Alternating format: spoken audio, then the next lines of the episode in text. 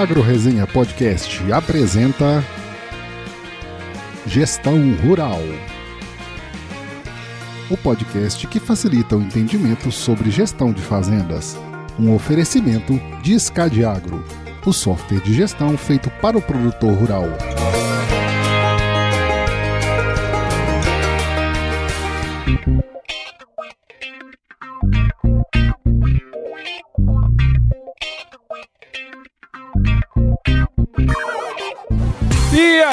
Pessoa! Estamos começando mais um episódio dessa série sobre gestão rural, que é um tema tão importante para o avanço sustentável do agronegócio, sempre aqui com os meus parceiros da Scad Agro. Aqui a gente vai compartilhar, além de boas histórias, muito conhecimento sobre gestão de propriedades rurais. Então se prepare que a partir de agora seu tempo vai passar com muito mais conteúdo. E dessa vez nós temos aqui uma convidada especial, que é a Joana Colucci. Ela é jornalista e pesquisadora lá nos departamentos de Economia e Comunicação Agrícola da Universidade de Illinois, lá nos Estados Unidos. A pesquisa que ela tem feito ultimamente é voltada para a influência da comunicação na adoção de tecnologias digitais na agricultura brasileira e também americana, obviamente. E atualmente ela é colaboradora da Farm Doc Daily, que é um grupo de extensão agrícola voltado ao mercado mundial de grãos e carnes. Por mais de 10 anos aí ela cobriu diversos temas relacionados ao agro, como repórter no Jornal Zero Hora, o pessoal da Gauchada já vai saber, né? RBS TV, a revista Globo Rural também, todos afiliados ao Grupo Globo. Nesse período aí ela ganhou um monte de prêmio, mais de 20 prêmios jornalísticos nacionais e internacionais. Joana, muito obrigado por estar aqui com a gente e seja muito bem-vindo ao podcast Gestão Rural. Muito obrigada pela oportunidade, uh, Paulo, Gabriel, Jonas também. Para mim é, uma, é um grande prazer poder falar com os ouvintes do Agro Resenha, podcast que eu sei que é muito ouvido no Brasil. Legal, muito bom. Isso aí. Muito obrigado por você estar aqui com a gente. E aí, Jonas, Gabriel, como vocês estão? Estamos aí no final da safra, final da safra e começo do inverno. Já tá dando para sentir o friozinho aqui, mas tá tudo muito bom. Até em Cuiabá chegou o frio. É, hoje eu tô com um casaquinho aqui. Eu acho que, não sei se foi essa semana que eu falei com o japonês, o japonês estava com um casaquinho, ou vi um vídeo dele de casaquinho também, tá. Não, não, isso aí deve é vídeo tá, antigo. Deve estar tá fazendo uns 27 graus aí, japonês. Deve estar tá fazendo aqui uns 27 aqui deu graus. uma esfriada, mas eu tô com o ar-condicionado ligado, que é pra não, não ter dor. Pra manter. E aqui em Illinois a gente tá na contagem regressiva, porque esse frio não vai embora nunca, a gente já tá em maio. e eu tô assim, 10 graus eu já tô de sapatilha, achando ótimo. Já é verão. É verão. É, esse ano até a gente tá com o plantio atrasado aqui no meio oeste americano por conta disso, né? Tá chovendo muito nas últimas semanas e frio também. Mas agora acho que em maio, essa primeira semana e a segunda semana vai ficar mais com cara de primavera. Uh, vamos ver. Como diz aqui, né? Vai firmar, né? Vai firmar É. agora. Assim seja. Amém. Legal. Ô, Joana, antes da gente começar aqui a nossa resenha de fato, né? Acho que seria muito legal se você pudesse contar um pouquinho da sua história aí pra gente. Então, eu sou jornalista de formação, me formei na PUC do Rio Grande do Sul, sou natural de São José do Herval, na região de Lajeado, Passo Fundo, enfim, tá entre as duas uh, cidades. Eu trabalhei mais de 10 anos no Zero Hora, no Campo e Lavoura, Uh, na RBS TV também. Fiz o meu Master em agronegócios na Universidade Federal do Rio Grande do Sul e estou concluindo meu doutorado em administração na Universidade Federal do Rio Grande do Sul também. Como é que eu vim parar aqui nos Estados Unidos? Quando eu estava iniciando o terceiro ano do doutorado, eu tive a oportunidade de vir para cá no que a gente chama de doutorado sanduíche na Universidade de Illinois por conta da sinergia do meu uh, projeto Uh, com os Estados Unidos também. Inicialmente eu vim aqui para ficar seis meses e já estou entrando no terceiro ano. Claro que no meio disso tudo a gente teve a pandemia, né, que acabou alongando o meu período aqui e depois disso eu acabei trabalhando, estou trabalhando no departamento de economia da universidade e no departamento de comunicação agrícola também. A gente tem aqui um foco muito forte na extensão agrícola, né? Nas universidades brasileiras a gente tem isso também, mas não é, eu diria que não é tão evidente como é aqui. Então, por exemplo, no Farm Doc é um grupo de extensão agrícola, é um grupo de economistas do meio oeste americano que basicamente eles fornecem informações de mercado em relação a custo de produção, a arrendamento de terra, seguro, agrícola, enfim, para a tomada de decisão do produtor. Basicamente, produtor de soja e milho. Illinois é o primeiro produtor de soja dos Estados Unidos e o segundo maior de milho. Tem área de carnes também, suínos, pecuária em geral, mas em resumo é isso. Eu sou uma jornalista uh, disfarçada de economista por vezes, e mas enfim, no meio de tudo isso a gente está conduzindo a nossa pesquisa, que resumidamente ela une o agronegócio e a comunicação, né? É, como os canais de comunicação uh, afetam a adoção de tecnologias digitais na agricultura. Mas eu vou falar um pouquinho mais disso depois. Mas resumidamente é essa a minha história. Uma jornalista infiltrada na economia que fala de soja. Legal. Tem né? tudo né? a ver, né? Tudo a ver, tudo a ver. ô, ô, Joana, eu queria começar aqui a rodada de perguntas, que assim, uhum. a gente Aqui no podcast a gente tem um costume, né, pessoal, de falar muito sobre comunicação no agro. Porque assim, ainda que o nosso tema macro seja gestão rural, a gente eh, acredita que a comunicação ele tem essa, esse potencial não só de mudar a visão né, da cidade e tudo mais em relação ao agro, mas especialmente nessa difusão de conhecimento, né? Porque a gente traz aqui eh, pessoas como você, o próprio pessoal da SCAD que trabalha com isso há muitos anos, né, várias décadas trabalhando nessa área, né? Então a gente acredita que o conhecimento combinado de todo mundo que participa com a gente, ele, ele de alguma maneira está difundindo conhecimento, assim, mais ou menos como o Farm Doc, né? A gente tem essa parte da extensão aí que é muito interessante, né? Você mandou a sua pesquisa para a gente, a gente deu uma lida aqui, obviamente, e o recorte dela é justamente é, como a comunicação influencia na adoção de tecnologias digitais, né? Seria legal se você pudesse contar um pouco para a gente como surgiu a ideia da pesquisa, um pouco da pesquisa também. Fala um pouquinho para a gente sobre isso aí, por favor. Trabalhando como repórter, a gente, enfim, acaba indo em muitas feiras, muito evento, muita conferência relacionada à inovação, né? Tecnologias digitais. E por muitas vezes uh, eu ia tanto para Expo Direto, Cotrijal, a Show Rural Copavel, a própria Expo Inter, a AgriShow, e muitas vezes a gente perguntava para o produtor, o que, que vocês estão vindo buscar aqui? Ah, inovações, ah, que decisões que vocês tomaram hoje? Muitas vezes era tanta informação que no final do dia, assim, eles diziam, nossa, nem sei mais o que eu vim buscar, porque cada stand que a gente vai é a tecnologia mais inovadora. Muitos levam os filhos juntos para ajudar na, na hora de escolher um maquinário, enfim. E também, ao mesmo tempo, a gente ouvia muitos desafios, assim, em relação à adoção de tecnologia, quando a gente estava falando de um lançamento de produto, como, por exemplo, ah, eu vou investir nisso, mas a minha propriedade não tem internet confiável, eu não tenho internet no campo, ou a gente não tem conhecimento específico para adotar uma tecnologia. Obviamente, estou falando isso muito no geral, né? Uhum. Produtores de diversos perfis, não necessariamente produtor de soja. A gente sabe que varia muito a questão da adoção conforme a atividade, conforme o tamanho, conforme a capacidade de investimento que o produtor tem. Mas essas frases a gente ouvia de forma recorrente, assim, ou oh, esse custo é muito alto, uh, a gente está no meio de muitas soluções, não sabe qual é melhor, o retorno muitas vezes não é garantido. Então, por vezes eu pensei, nossa, o produtor ele recebe uma enxurrada de informações, seja por meio de de jornal, de revista, de extensionistas, de marketing de empresas, mas afinal de contas, qual informação que provoca uma, uma influência na tomada de decisão dele? Que tipo de informação que ele recebe que realmente provoca algum impacto na decisão de adotar uma tecnologia ou não? E aí então surgiu a ideia de fazer essa pesquisa, tentando mensurar, tentando medir, dimensionar quais são os canais de comunicação que são mais eficientes na tomada de decisão na hora de adotar uma tecnologia. Obviamente, a gente não podia medir todos os produtores, todas as culturas, que a gente sabe que varia muito, então a gente acabou escolhendo a produção de soja, produtores de soja, pela relevância que o Brasil tem na soja, pela relevância que os Estados Unidos têm na soja também. Obviamente, a gente não podia ouvir o Brasil inteiro,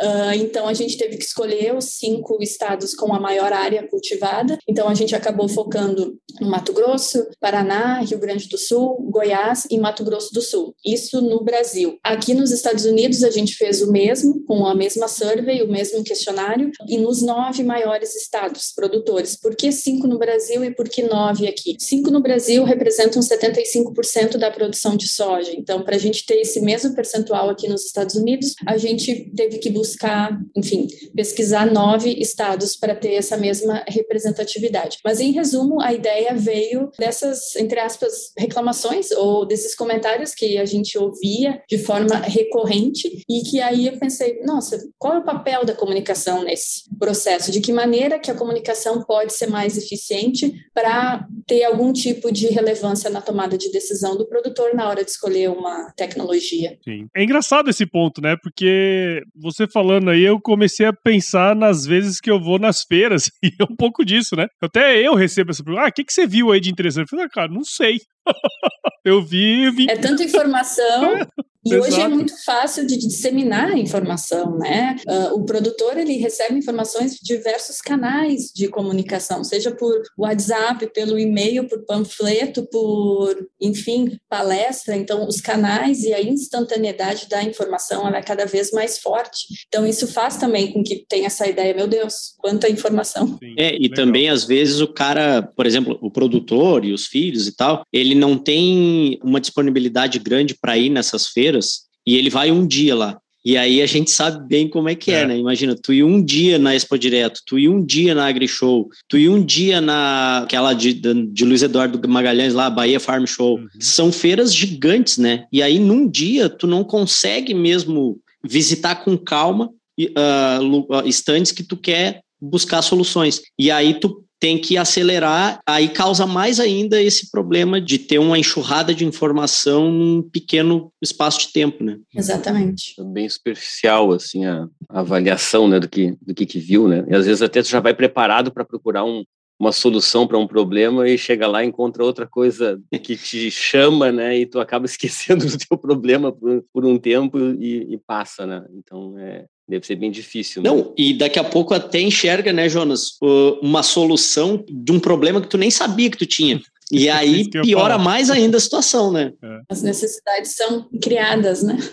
Exatamente. Sim, sim. É, mas é, é, aí perde um pouco né, desse, dessa objetividade da, da, da motivação e do que, que tu está procurando. É, é, bem, é bem complicado tomar decisão assim mesmo. É, a gente costuma dizer que a busca por inovação, pelo menos na maioria dos casos, ela é incentivada por uma necessidade ou por um desejo, seja ele de reduzir o custo de produção, de aumentar a produtividade, de otimizar algum processo ou de reduzir a força de trabalho. Enfim, ela nasce, na maioria dos casos, a busca por uma inovação de uma necessidade, né? Ou de um desejo que o produtor tem. A partir disso, que a gente chama que é o fluxo da informação, a partir disso ele vai buscar no mercado as soluções que são ofertadas, né? Então, nesse gancho aí, ô, Joana, na tua pesquisa ali, tu mostra um fluxo de, de, de disseminação é, de informação sobre tecnologias digitais, né? Aí, acho interessante, assim, se tu pudesse explicar para nós o que que tu considera como tecnologia digital na, na pesquisa, pesquisa e quais são os principais canais de comunicação utilizados pelos agricultores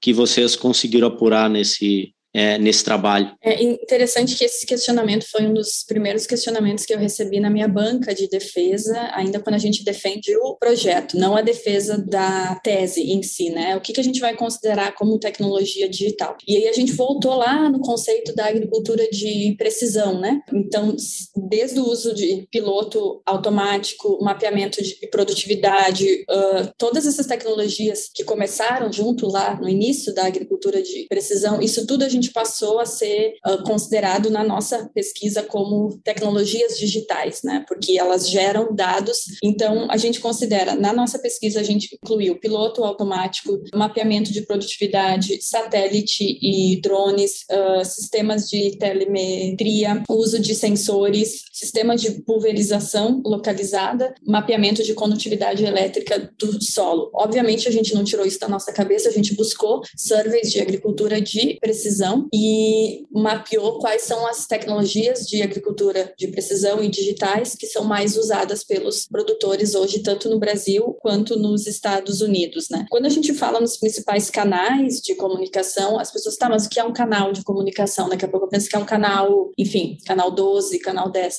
Uhum. A gente divide em mídia de massa. O que, que são as mídias de massa? São jornais, revistas, televisão, rádio, website, blog, são mídias de massa, né, que disseminam a informação de forma coletiva. O segundo grupo que a gente considera é mídia social, né? WhatsApp, Facebook, Instagram, uh, LinkedIn, Twitter. Aí um terceiro grupo que é o encontros interpessoais, que aí entra fóruns, dias de campo, seminários, uh, extensionistas, técnicos, revendedores de empresas, conversa com vizinhos, grupos informais, que poderia ser grupos de WhatsApp ou grupos de bar, grupos de amigos, de produtores, né, que acaba trocando informação. Então, o que, que a gente fez? A gente fez uma pesquisa onde a gente pergunta quais são as tecnologias que você usa de precisão e digital, uh, que tipo de benefício você vê com essas, com o uso dessas tecnologias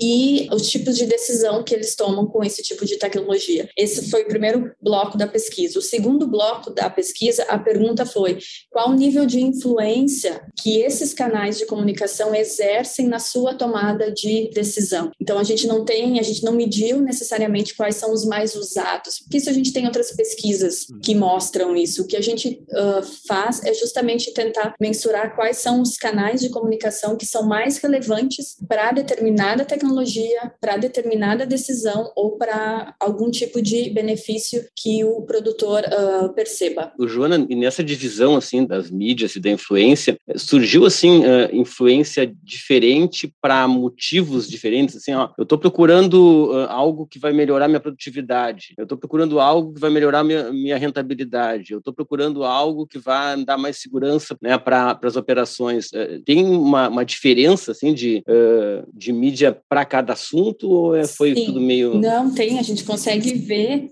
tendências. Por exemplo, vou citar para vocês em relação às uh, tecnologias. Né? A gente listou oito tecnologias, que foi a que eu acabei de falar. Para essas, em sete casos, por exemplo, exceto um caso que foi o piloto automático, vou citar esse exemplo.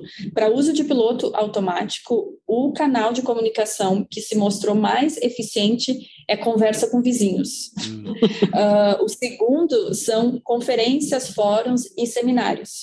E o terceiro foi dias de campo. Tá, esse é um resultado. Aí a gente vai no uh, satélite, uso de satélite e drone, por exemplo. O canal de comunicação mais influente uh, foi o LinkedIn. em segundo lugar, foi conferências, fóruns e seminários. E em terceiro lugar, o Instagram. Aí a gente pega a maioria das tecnologias, o LinkedIn se mostrou um dos canais de comunicação mais influentes e o Instagram também, junto com, é, assim, basicamente LinkedIn, Instagram e conferências e fóruns.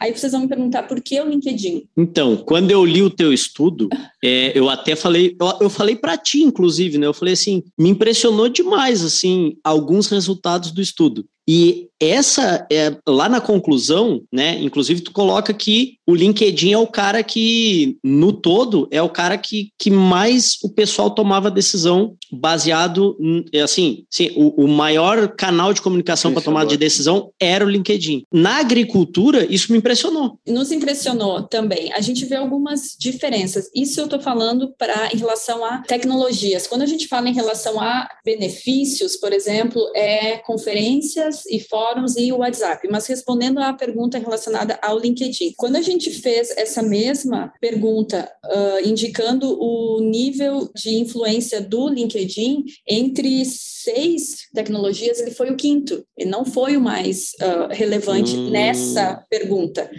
Mas a gente faz um uh, teste que a gente chama de coeficiente de Spearman, né? Que a gente mede o grau de associação entre uma variável e outra. A gente não está dizendo que por causa do LinkedIn as pessoas adotam mais uma tecnologia X. A gente está mostrando que existe um grau de associação entre quem uh, acessa o LinkedIn e quem usa tecnologia. Como é que a gente pode interpretar esses dados? Um, um fator muito interessante é o nível de educação. Aí a gente faz um outro teste estatístico que a gente consegue ver diferenças dentro dos grupos, ou seja, quem tem nível educacional mais alto, seja uh, uma faculdade ou uma pós-graduação, essa pessoa é quem acessa mais LinkedIn porque o uso de LinkedIn ele é associado ao nível de educação. Então, o que, que a gente mostra na pesquisa? O LinkedIn não é necessariamente o mais usado, obviamente que não é o mais usado, mas ele tem um grau de associação com quem mais usa tecnologia, quem mais adota tecnologia. Em outras palavras, uh, a pessoa que acessa mais o LinkedIn tende a ser aquela mesma pessoa que adota mais tecnologia.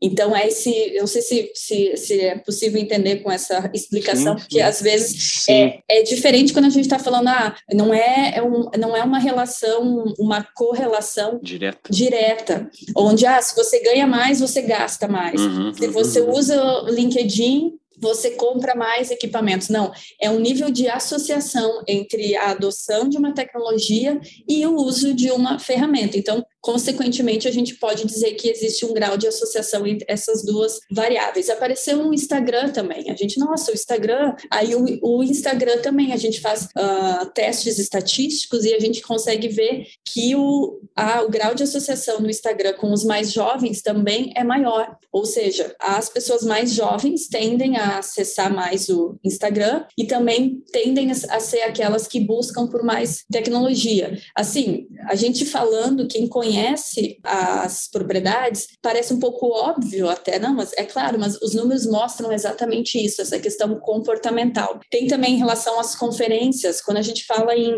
benefícios, por exemplo, a gente vê resultados diferentes conforme os benefícios. Por exemplo, aumento de produtividade. Uh, ou seja, o produtor que percebe o benefício relacionado a aumentar a produtividade dele. O canal que se mostrou mais eficiente foi os dias de campo e as conferências. Reduzir os custos de produção, de novo, conferências e dias de campo a questão de eficiências do trabalho, de novo, conferência e dias de campo. A questão do menor impacto ambiental, conferência, dias de campo. Por, dias de campo. Por que, que isso acontece? Que normalmente em dias de campo ou em conferências é onde o produtor busca mais informação técnica sobre isso, sobre uhum. como reduzir o custo de produção, como ser mais eficiente, a questão do impacto ambiental. Mas aí quando a gente vai nos benefícios relacionados à compra de insumos e escolhas de mercado, mercado, o que, que é o mais relevante? O WhatsApp. O que também para quem conhece a realidade, faz todo o sentido. Quando tu vai comprar um insumo, o, o WhatsApp acaba sendo o canal, quanto é que custa, que opções que você tem, é mais rápido para divulgação de informação. E escolhas de mercado é a mesma coisa. Quem é extensionista ou quem é revendedor sabe o quanto o WhatsApp facilitou a vida, né? Para disseminar a informação de um novo produto, uma nova semente, enfim. Então a gente vê essas diferenças. Claro que a decisão de adotar uma tecnologia tecnologia, ela varia de produtor para produtor, e eu não estou aqui afirmando que são só esses fatores que influenciam, né? A gente sabe que tem o fator idade, tem o fator nível de educação, tem a, a pré disposição em adotar, tem a questão do conhecimento também, né? Mas o que a gente pode sim afirmar que existem canais de comunicação que são mais eficientes para determinada tomada de decisão, para determinada tecnologia ou para determinado benefício percebido com o uso de uma tecnologia. Quando a gente está falando assim de, de diferença entre Brasil e Estados Unidos, né? Porque aí vocês conseguiram pegar essa, né, essa essa situação, assim, né? É, continua sendo, uh, tá batendo, assim, com o geral, assim, a, a, os dois as duas situações ou tão... É, essa é a pergunta que a gente vai responder agora, para contextualizar vocês. A pesquisa ela começou ano passado no Brasil. A gente ouviu 461 produtores de soja em cinco estados brasileiros, uh, nos meses de março, abril e maio. Coincidentemente, foi o pior período da pandemia no Brasil, né? Então, a gente foi quando a gente coletou os dados de maneira online. Tem uma outra questão também. A gente sabe que surveys online elas acabam tendo um pouquinho de viés pelo perfil de quem responde, né? Então, quem está mais adepto, quem está mais predisposto a responder uma survey online, uma pesquisa online, é o perfil mais adepto à tecnologia. Mas, uhum. infelizmente, não existia outra maneira de coletar dados que não fosse uh, de maneira online, né? Isso a gente fez a coleta de dados no ano passado, e o ano passado a gente analisou e correlacionou as variáveis e publicou o artigo recentemente numa revista científica. Enquanto isso, a gente começou a coleta de dados aqui nos Estados Unidos em setembro do ano passado. Vale dizer que no Brasil o WhatsApp foi a principal ferramenta de distribuição da pesquisa. A gente teve o apoio institucional da ProSoja Brasil, da Conab, da Famato e da OCEPAR, mas a gente sabe que o, o WhatsApp foi a principal ferramenta de distribuição. E a gente conseguiu quase 500 produtores em dois meses, dois meses e meio, que foi um número perfeitamente aceitável e dentro do que a gente esperava. Já aqui nos Estados Unidos, a gente não tem o WhatsApp. O produtor não usa o WhatsApp aqui. Uh, a principal ferramenta de comunicação deles é a mensagem de texto.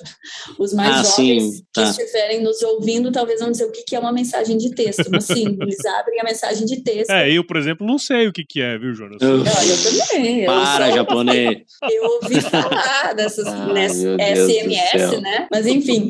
E então, assim, aqui a gente teve um pouco de dificuldade para coletar os dados. A gente conseguiu 340 respondentes aqui. A gente colocou um tempo ali de seis meses. A gente acabou encerrando em março, porque em abril já começou o plantio, ou deveria ter começado. E então a gente vê essas. Eu tenho algumas coisas para compartilhar com vocês em relação a percepções. A comparação efetiva entre os números Sim. a gente começa a fazer agora, aonde a gente vai comparar os números do Brasil com os números dos Estados Unidos. Algumas perguntas, por exemplo, a gente teve que adaptar.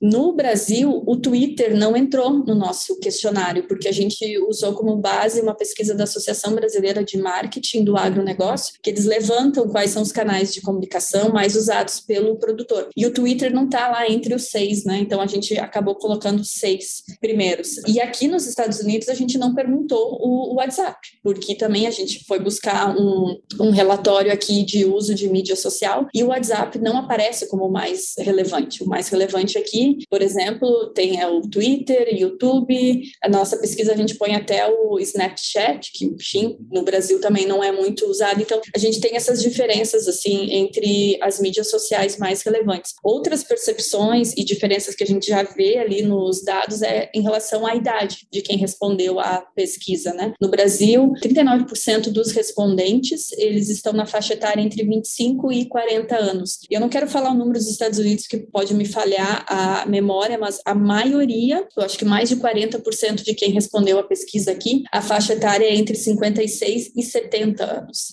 Então a gente vai, obviamente, ver essas diferenças entre mídia social usada. Um dado que a gente olhou hoje de manhã, inclusive, é em relação ao jornal, né? Ah, o jornal não se mostrou tão relevante no Brasil. Aqui ele se mostra mais relevante do que no Brasil. Perfil diferente idade?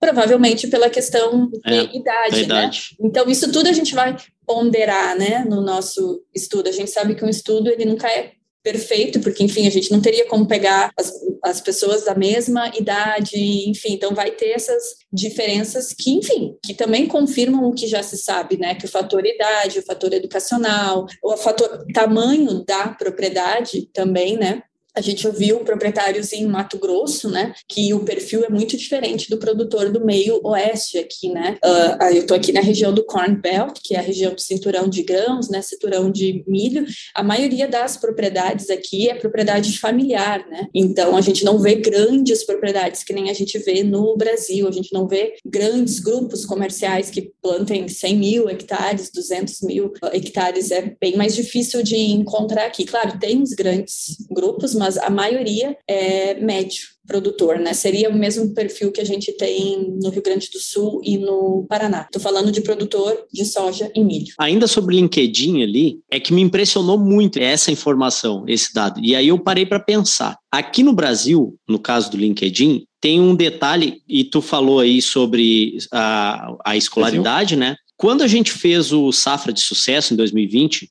um, um, evento que a gente fez online em parceria com outras duas empresas, eu convidei três palestrantes, não eram da, da minha rede de relacionamento. Uhum. E eu fui convidar, eu fui convidar essas pessoas na rede social. E aí a rede social, LinkedIn, obviamente. Por quê? Porque lá o cara daqui a pouco vai olhar a mensagem até. E, e, não sei se nas outras vai olhar. Começa por aí. Mas aí levantou um fato interessante, que não sei se isso entrou na pesquisa de vocês. Mas o que acontece? Por, exemplo, vou dar o exemplo do Paulo Arbex. O Paulo Arbex é um dos maiores especialistas em plantabilidade aqui no Brasil. E eu, eu encontrei ele no LinkedIn. Eu recebi informação assim que, na verdade, eu procurei no Google lá, referência em plantabilidade, apareceu Paulo Arbex. Procurei ele no LinkedIn. Sigo ele, né, e tal. E ele é extremamente ativo no LinkedIn e no Instagram muito ativo. Outros dois palestrantes, aí, aí, ele, não, ele não tinha agenda e tal, e ele me, me recomendou o Giancarlo Rocco, que uh, também é um cara fantástico, foi o cara que fez né, o painel lá com a gente, que também encontrei ele no LinkedIn. Na verdade, ele era amigo até do, do japonês, fez Exalc lá com o japonês e, enfim, já, aí já estava tudo em casa. Mas o que, que eu percebo também, Joana? Por exemplo, assim, o produtor, mesmo que ele não tenha o LinkedIn como referência e ele não tenha respondido o LinkedIn como referência, às vezes ele tem o LinkedIn como referência e nem sabe. Porque o que acontece? O cara, ele vai adotar uma nova tecnologia. Aí, o técnico dele lá, sei lá do que, é o Jonas. Aí ele fala com o Jonas sobre aquilo. Ô Jonas, é sobre piloto automático, sei lá, não sei o quê. Aí o Jonas é o cara que tem que acessa o LinkedIn. E, esse cara, esse técnico que tu fala que estuda mais, não sei o que e tal, ele busca muito conhecimento no LinkedIn e essa galera tá muito ativa no LinkedIn. E o cara acaba passando a informação para ele do que ele vê lá. É, por quê? Porque no LinkedIn as pessoas se relacionam mais com pessoas, né? Não tem muito aquele negócio de seguir empresa e tal. Tu enxerga muito no LinkedIn o que as pessoas estão falando. E aí isso passa mais credibilidade, porque não é a própria empresa, a empresa falando sobre o produto dela são pessoas falando sobre o produto dela. Então, eu acho que é isso que também dá uma. É, assim, ó, ah, confio mais quando busco no LinkedIn. Me parece que está muito ligado a isso, assim. São pessoas que estão falando sobre alguma coisa e mesmo que o produtor não acesse, ele pede um conselho para alguém que busca essa informação lá. É, porque uma coisa é quando uh, a gente pergunta o tempo gasto, né? Você, obviamente, eles ficam mais tempo no Instagram do que no LinkedIn, né? Mas a, a questão é e foi, e foi o que a pesquisa mostrou, esse grau de associação. Que a gente usou uma escala Likert, que a gente chama, que é a mesma coisa, ah, entre na escala de 1 a 5, quanto você se sente satisfeito com tal coisa? Muito satisfeito, nada satisfeito. A gente perguntou a questão da influência. Muito influente, nada influente, um pouco influente. Provavelmente aquele produtor que usa mais tecnologia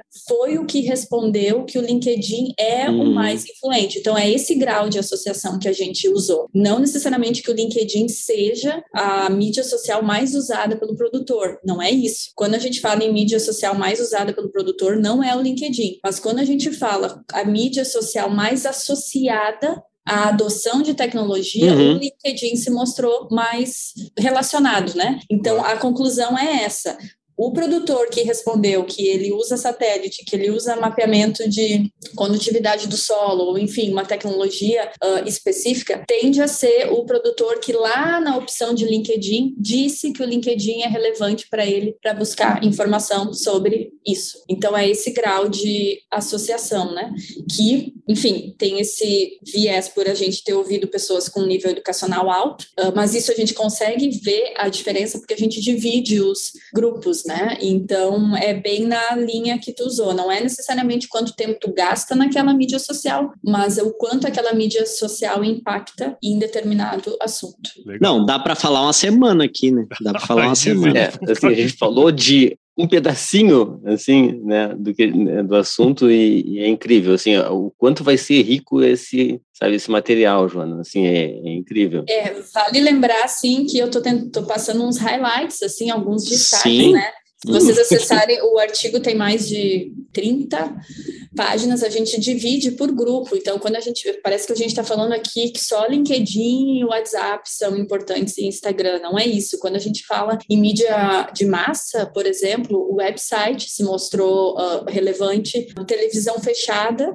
também se mostrou relevante. Daí a gente sabe por quê, porque enfim é cada vez mais difícil achar conteúdo agrícola na televisão aberta, né? A gente tem canais específicos, então a televisão fechada ela é mais relevante.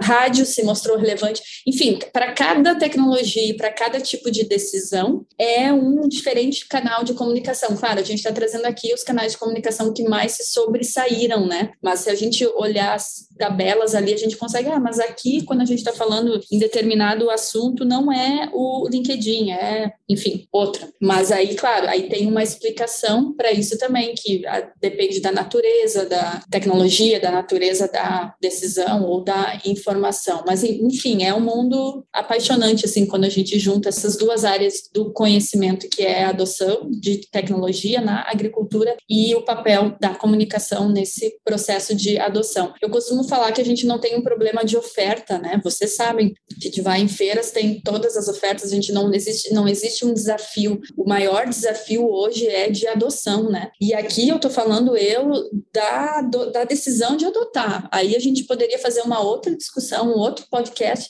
só sobre a, a adoção efetiva, né? Quantas Sim. tecnologias que você adota, que você decide investir, seja um maquinário, um sensor, um software, e quanto por cento você tira dessa tecnologia? Que daí é uma outra discussão, né? Que é a, a adoção efetiva, que também passa pelo nível de conhecimento, né? Porque, em resumo, tudo, uh, tudo se resume, desculpa pela redundância, pelo nível de conhecimento que você tem sobre uh, aquilo, né? E então aí que a gente bate muito na questão do papel da educação, né? E aí entra vários atores uh, que são responsáveis por isso, sejam as universidades, os extensionistas técnicos, né? Que levam o conhecimento para munir o produtor de informações para a tomada de decisão. Porque, enfim, cada produtor tem uma necessidade, cada propriedade tem uma necessidade específica, né? A gente costuma dizer que essa receita de bolo, vocês que, que trabalham com extensão, não funciona, né? Então, assim, cada vez mais as soluções elas têm que ser segmentadas conforme a necessidade, a necessidade de cada propriedade. Legal. Gestão Rural o podcast que facilita o entendimento sobre gestão de fazendas. Ô, ô Joana, eu tava aqui assim, é, gente, óbvio que sua, o recorte da sua pesquisa ela é sobre tecnologia, né? Adoção de tecnologia. A gente aqui, bom, nós estamos num podcast sobre gestão rural, né? então, puxar um pouquinho a sardinha nessa, nessa parte, que é o seguinte: a gente sabe que a gestão ela é muito importante para a continuidade das propriedades do futuro. Muitas das entrevistas que a gente fez aqui, né, acho que uma das mais que mais explodiram aí nos últimos anos foi com o Antônio da Luz, que ele falou muito, bateu muito nessa tecla da produtividade da lucratividade, né? E a gente sabe que as ferramentas para fazer isso já são conhecidas, né? Se você pegar a DRE aí, o negócio já é milenar, né? Isso é um negócio que já está estabelecido, né? É uma tecnologia estabelecida. Inclusive, acho que na sua, na no, no seu artigo lá você mostra muito isso. As, as tecnologias que estão estabelecidas têm um potencial maior de serem adotadas, né? Só que um outro, se a gente pega para analisar, a maioria das fazendas que a gente, que, das pessoas que envolvidas nesse negócio, elas não têm uma gestão bem organizada, ainda que o método, né, a tecnologia, vamos dizer assim, seja amplamente difundida, né? Como que você acha que a gente pode utilizar os resultados da sua pesquisa e, de repente, será que isso tem alguma correlação para aumentar o nível de consciência dos produtores para a adoção da gestão também? Uma das questões que eu gostaria de destacar, acho que até na nossa conversa a gente acabou uh, falando, esses dados, eles podem ser usados para, uh, enfim, definição de estratégia pelas empresas provedoras de tecnologia, né, sejam elas startups ou as grandes multinacionais, que o desafio delas é essa questão da adoção, né? A nossa pesquisa, ela mostrou que as tecnologias mais consolidadas, por exemplo, piloto automático, mapeamento de produtividade, elas tendem a estar relacionadas com canais de comunicação mais convencionais, que é o olho no olho, né? O dia de campo, a conferência, a conversa com vizinhos. Quando a gente está falando em novas tecnologias que ainda não são tão consolidadas, né? Que são novas, aí entram uh, os canais de comunicação que não são tão convencionais, que são as novas mídias, né? E aí entram as redes sociais. Então, assim, o que, que isso pode colaborar uh, para a disseminação de tecnologias? É saber quais são os canais de comunicação mais eficientes para determinada necessidade do produtor e também aquilo para a gente ver um cenário que está em movimento, né? Acho que a pandemia também ajudou a, a acelerar essa digitalização da agricultura. Obviamente que a gente já vinha num processo de digitalização, mas com certeza a pandemia ajudou nessa questão de, por exemplo, antes da pandemia, muito produtor poderia preferir receber a visita de um técnico, de um revendedor. Com a pandemia, com o distanciamento social, ele, não, eu vou buscar essa informação online ou eu vou me contentar com o que eu recebo pelo WhatsApp. Então, a gente vê que tem uh, também uma mudança de comportamento. Uma das perguntas que a gente fez, como uh, a pesquisa foi feita no pior momento da pandemia no Brasil, a gente botou uma, uma pergunta extra que é: a pandemia tornou você mais disposto a adotar uma tecnologia digital? E no Brasil, 65% respondeu que sim. Um spoiler aqui em relação à, à pesquisa dos Estados Unidos: aqui nos Estados Unidos, apenas 25% respondeu que sim, que a pandemia tornou, tornou mais uh, disposto a, a adotar uma tecnologia digital. Claro que isso pode ser explicado por diversos fatores. Um dele é a idade, né? A gente sabe que os produtores de mais idade acabam é, sendo mais tradicionais, um né? E, enfim, em relação à pandemia também. Mas então, enfim, a gente tem várias. Tem o timing também, a do, exatamente. Da, da, época da pesquisa, né? Tava no auge, exatamente. Aqui a gente foi quando a, as pessoas, a maioria já estava vacinada também. A pandemia, assim, não parecia mais aquele bicho de sete cabeças aqui no auge, né? Uh, mas, enfim, a gente tem. Eu tentei aqui resumir os principais pontos da pesquisa. O artigo é de acesso uh, público, aberto, né? São, foram gerados por duas universidades que são públicas, a Universidade Federal do Rio Grande do Sul e a Universidade de Illinois. Então, qualquer pessoa que tiver mais uh, interesse consegue buscar no próprio Google acadêmico. Uh, é só colocar o meu nome lá e colocar alguma palavra-chave que o artigo vai aparecer. Mas, enfim, é, a gente sabe que. E agora vem a, a, talvez a cereja do bolo, que é fazer essa comparação com os Estados Unidos e, enfim, e identificar similaridades e diferenças entre os produtores rurais americanos e brasileiros. Legal. Quando que vocês vão lançar esse artigo dos Estados Unidos, Joana? Então, a gente começou agora a fazer a correlação e para tornar os dados públicos, a gente precisa primeiro publicar. E é por isso uhum. que as, uhum. as pessoas, ah, nossa, coletou os dados do ano passado e só agora está divulgando. Porque quando a gente publica em revista científica, os dados têm que ser novos, né? Eles não podem uhum. ser dados conhecidos. Então, antes de divulgar para o grande público, que é o que eu estou fazendo com vocês em relação ao Brasil, a gente precisa ter o aceite, a publicação de uma revista científica. Então, vai depender de quanto tempo a gente vai levar para ter esse aceite numa revista científica. Que diga-se de passagem, a ciência leva tempo, né? Eu costumo brincar aqui dessa transição para o jornalismo, do jornalismo para a vida acadêmica, Isso. eu acabei aprendendo a controlar a ansiedade da instantaneidade, né? Que no jornalismo é tudo ontem. E eu já ia a, ter morrido. E, e apreciar esse processo de, de coleta de dados, de análise de dados e de publicação, que é o que a ciência requer, né? Essa acurácia, enfim. Mas eu diria que talvez uh, no segundo semestre, agosto, setembro, a gente já esteja com esses dados publicados dados, a gente tendo esses dados publicados, a gente já pode fazer a ampla divulgação dos resultados. Pois é, porque daí a gente pode gravar um outro podcast com todas essas comparações, né, cara? Que daí é massa, né? Aí é. dá pra gente fazer um podcast de três horas, né, Joana? Exatamente. Vocês me aguentarem esse tempo todo. Claro, vai. Não, mas ó, um ponto aí que eu acho bem interessante, que eu fiquei refletindo muito sobre isso, sabe, Joana? Na hora que eu li o seu artigo, assim, cara, Olha só, é uma a gestão, né, as técnicas de gestão, como fazer, tudo isso está muito difundido já, né? Assim, não é um bicho de sete cabeças, não é um grande segredo, né? E pô, eu acho, eu acho muito que as mídias sociais, é, assim, os canais de comunicação, na verdade, como um todo, né? Elas têm o potencial de fazer isso, e o podcast que nós estamos fazendo aqui hoje é um pouco disso, né, cara? Eu acho que você tinha que incluir o podcast aí, hein, João, a próxima, hein? Exatamente. Ah, é verdade. É verdade. Mas Tem que uma colocar das, aí, João. Uma das perguntas que a gente recebeu de um dos revisores da revista científica foi por que, que a gente não incluiu o TikTok? É, e aí a minha resposta foi porque quando a gente começou a fazer a pesquisa, o TikTok ele foi lançado em 2017, né? E ele só ganhou, assim, notoriedade, na verdade, em 2019, né? E aí foi a minha, o meu argumento, que quando a gente começou a desenhar a pesquisa há dois anos atrás, o TikTok não, enfim, não era tão disseminado como é hoje. Mas, enfim, isso muda muito, né? Daqui dois anos, daqui a pouco a gente está falando aqui, esses dados, enfim, nem fazem mais sentido porque já surgiram. Claro, quando a gente fala em mídias tradicionais, elas vão continuar, né?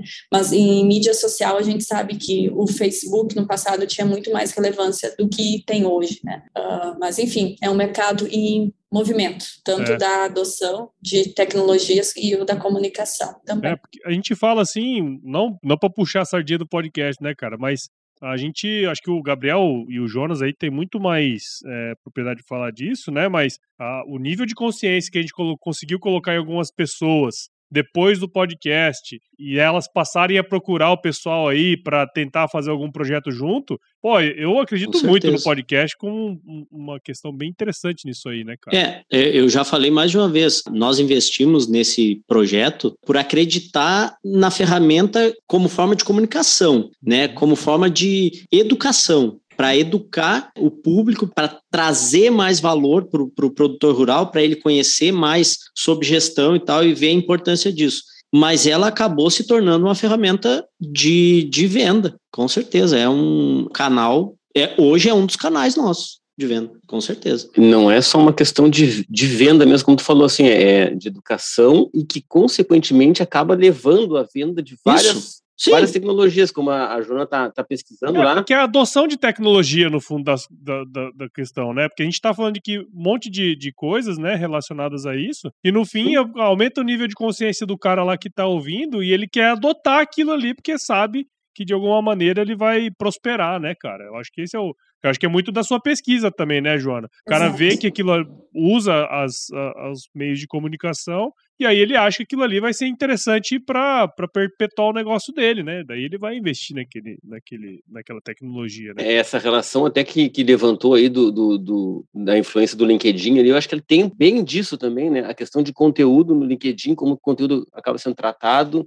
e da influência que acaba tendo nas pessoas, não de forma direta, assim, ó, ah, eu vi aquilo ali, eu vou lá comprar. Mas não, eu estou escutando falar Isso. muito sobre isso, eu tenho visto várias pessoas ter Exato. opinião e cada uma está usando de uma maneira e tal. Eu vou ter que entender como é que funciona isso, isso pode me ajudar. Acho que a gente, ah, assim, podcast em geral tem muito disso também, né? Para quem é consumidor de podcast, eh, não consome só o, o Agro Resenha, não consome só o Gestão Rural. Positivo. Ah, ele são tá vários. né? circulando em vários, em, eh, sabe, com várias opiniões e vários modos de pensar. Isso ajuda muito, assim, na hora de, de decidir, né? Eh, então tem uma influência legal, assim. E ele desempenha um papel também muito parecido que o rádio, né? Ah, A gente, quando surgiram as novas mídias, se falou, nossa, o rádio vai acabar agora, né? Com os sites, enfim. E, e o rádio não, se mostrou, con- continuou forte, enfim, até mais relevante do que outras, né? Mídias tradicionais. Por essa questão de poder estar ouvindo no carro, ouvindo no teu celular,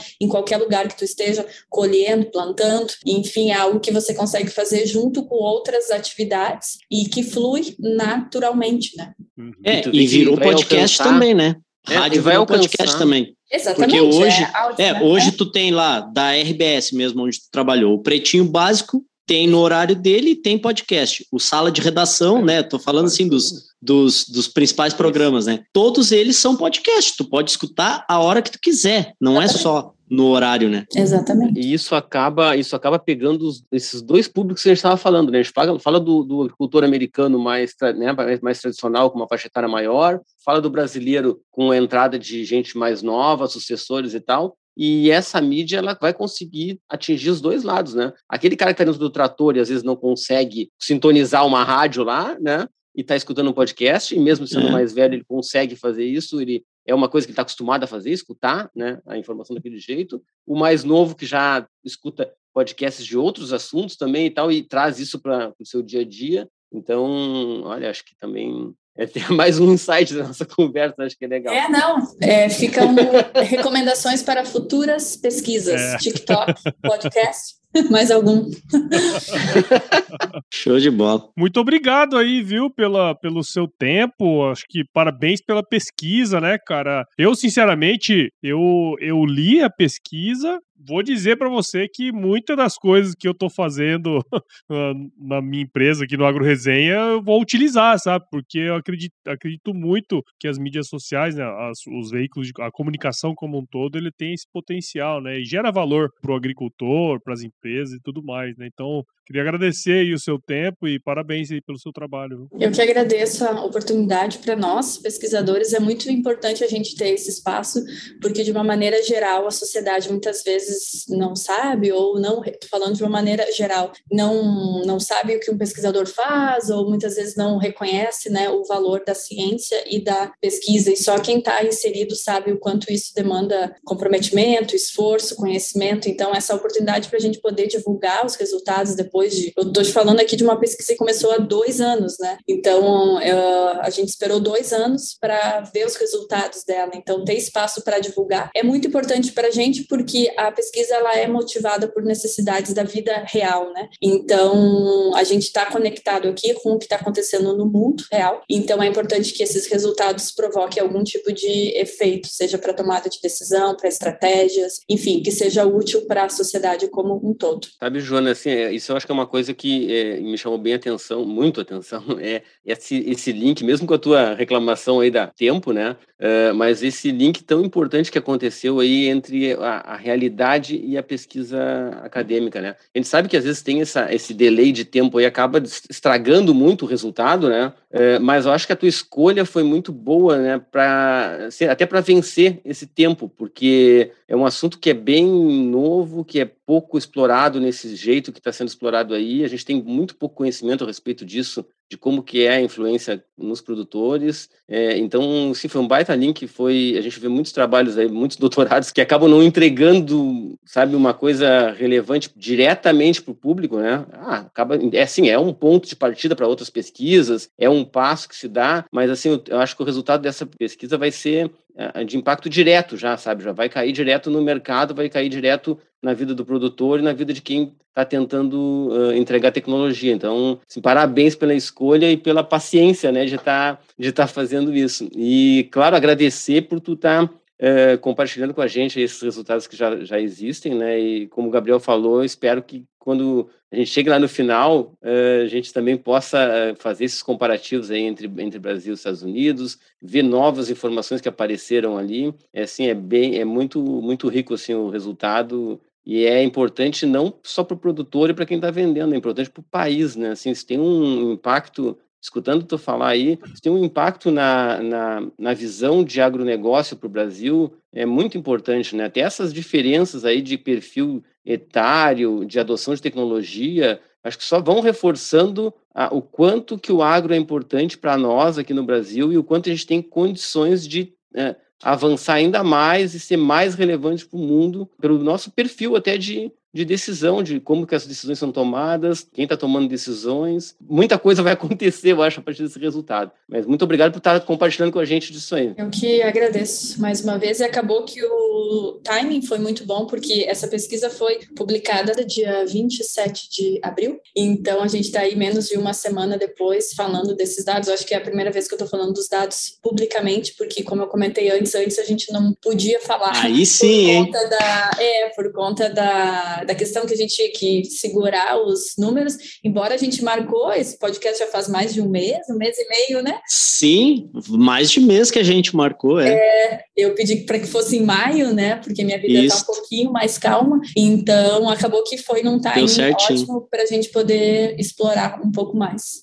Então, eu também só quero agradecer. É, primeiro, eu quero agradecer aqui o Carlos Cogo, né? Porque foi através dele que eu cheguei na Joana. Eu participo de um grupo lá é, muito foda, né? De pessoas envolvidas no agro. E a Joana tá lá. Quase toda semana, enfim, ela coloca algum artigo, alguma coisa lá e tal. E, e, eu conhecia ela, assim, da, da, da TV aqui, né, no Rio Grande do Sul e tal. Às vezes sabia onde é que tava, mas...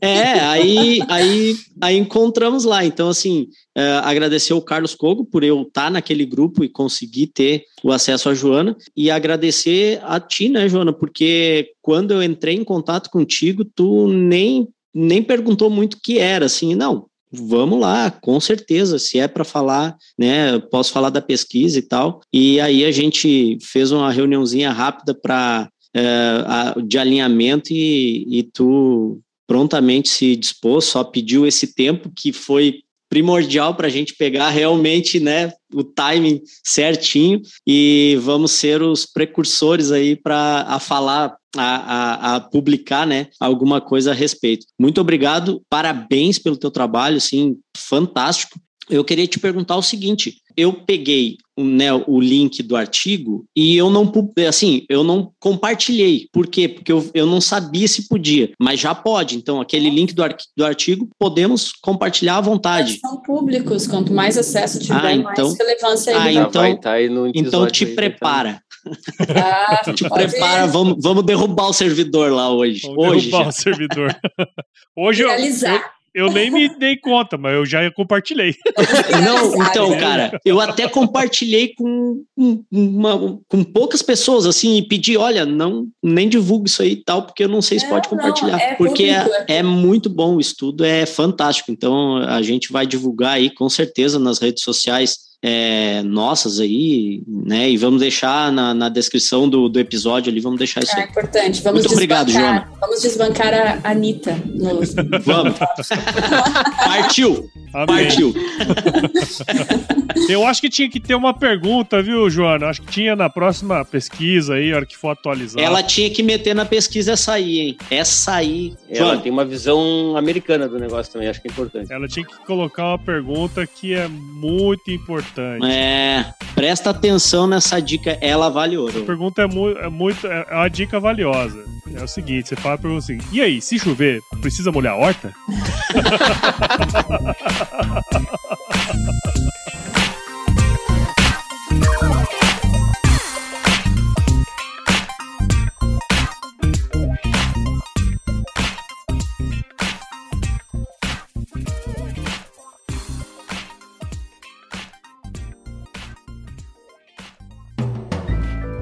Mais um produto com a edição Senhor A.